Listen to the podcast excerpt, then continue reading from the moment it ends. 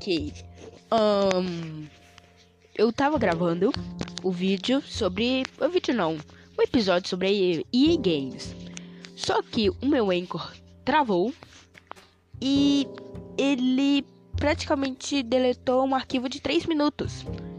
E eram duas continuações. Acho que. Eu não lembro o nome, mas.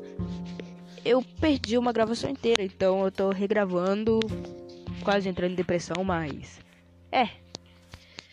Agora vamos continuar falando sobre a EA Games. Tá, EA Games. Ela é uma empresa meio estranha que de algum jeito ela conseguiu destruir a sua reputação inteira. Só pra você ter ideia, ela ganhou praticamente dois troféus. Acho que dois troféus.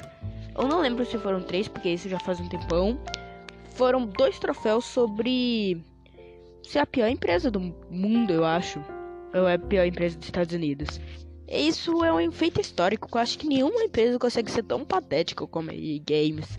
Só pra vocês terem ideias, elas eram uma, ela fazia jogos até que bons, como Plants vs Zombies, PvZ Garden Wafer 1 e 2, FIFA, FIFA 2, FIFA 3, FIFA 4, FIFA 5 e vai até o 22, só que a partir do FIFA 19 eu acho que não ficou bom. Porque depois eu vou explicar esse problema em outro episódio. A EA Games estava tendo que se mantendo com jogos bons, só que acabou que ela foi dominada pelo capitalismo, pelo dinheiro a curto prazo, ou dizendo, eles fazem o melhor jogo do planeta, tipo The Sims, não, The Sims não é o melhor jogo do planeta, e tem que e quem quiser me reclamar, é, mas eu, na minha opinião, eu não gosto de The Sims. Mas, voltando ao assunto principal, a EA Games, ela fazia um jogo incrível e se reunia para ver qual que ia ser o pior jeito para detonar o jogo. E e não foi eu não roubei essa piada do todinho. Eu só eu só compartilhei ela com os, os com os ah tomar banho essa piada já tá saturada. Mas vocês entenderam o que eu, eu quis dizer. Mas a EA Games ela praticamente fazia isso. Ela escolhia e praticamente queria destruir o jogo de pior maneira possível tipo ou fazendo DLCs serem pagas que que nem no The Sims que para você poder zerar o jogo você tem que ficar uma eternidade jogando ou ou por exemplo jogos que você para você ter funções você tem que abrir caixinhas.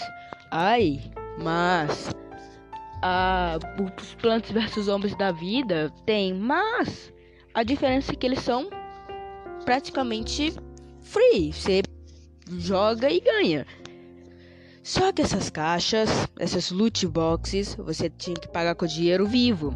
E acabava sendo ruim, sabe?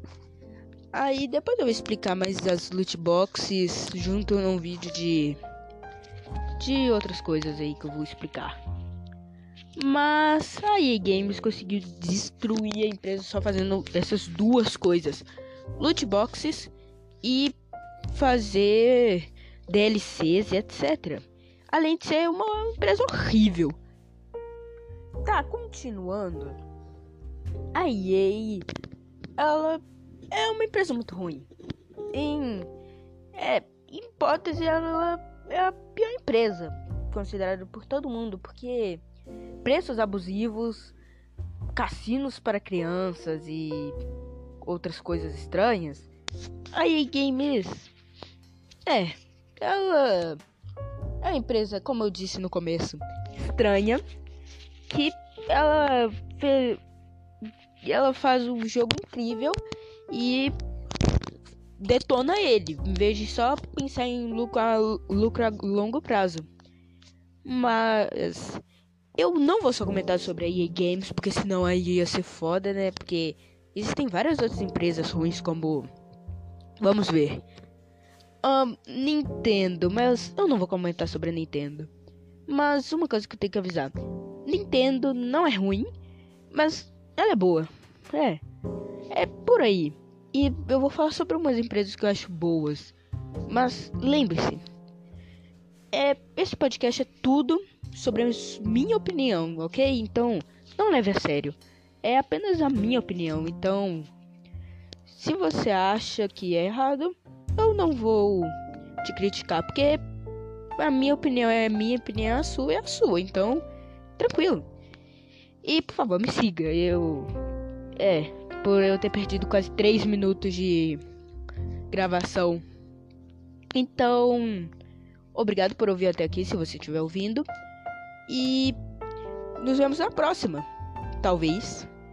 E muito obrigado. Me sigam no Twitter, eu acho. E é, me sigam no Twitter, que é 2King e 2 underline King. E no meu TikTok também, que eu tenho 2King. Então me sigam lá, por favor. Então, esse foi o episódio. Então, muito obrigado.